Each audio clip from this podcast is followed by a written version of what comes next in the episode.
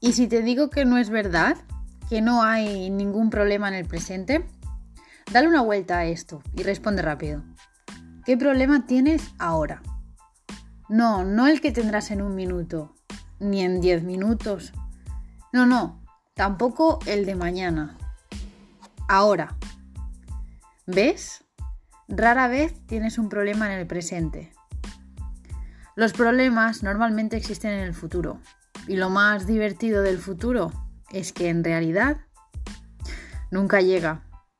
Es siempre el ahora. ¿Entiendes por qué se hace tanto hincapié en vivir aquí y ahora? Mantente en el presente y date cuenta de que no, no hay problemas.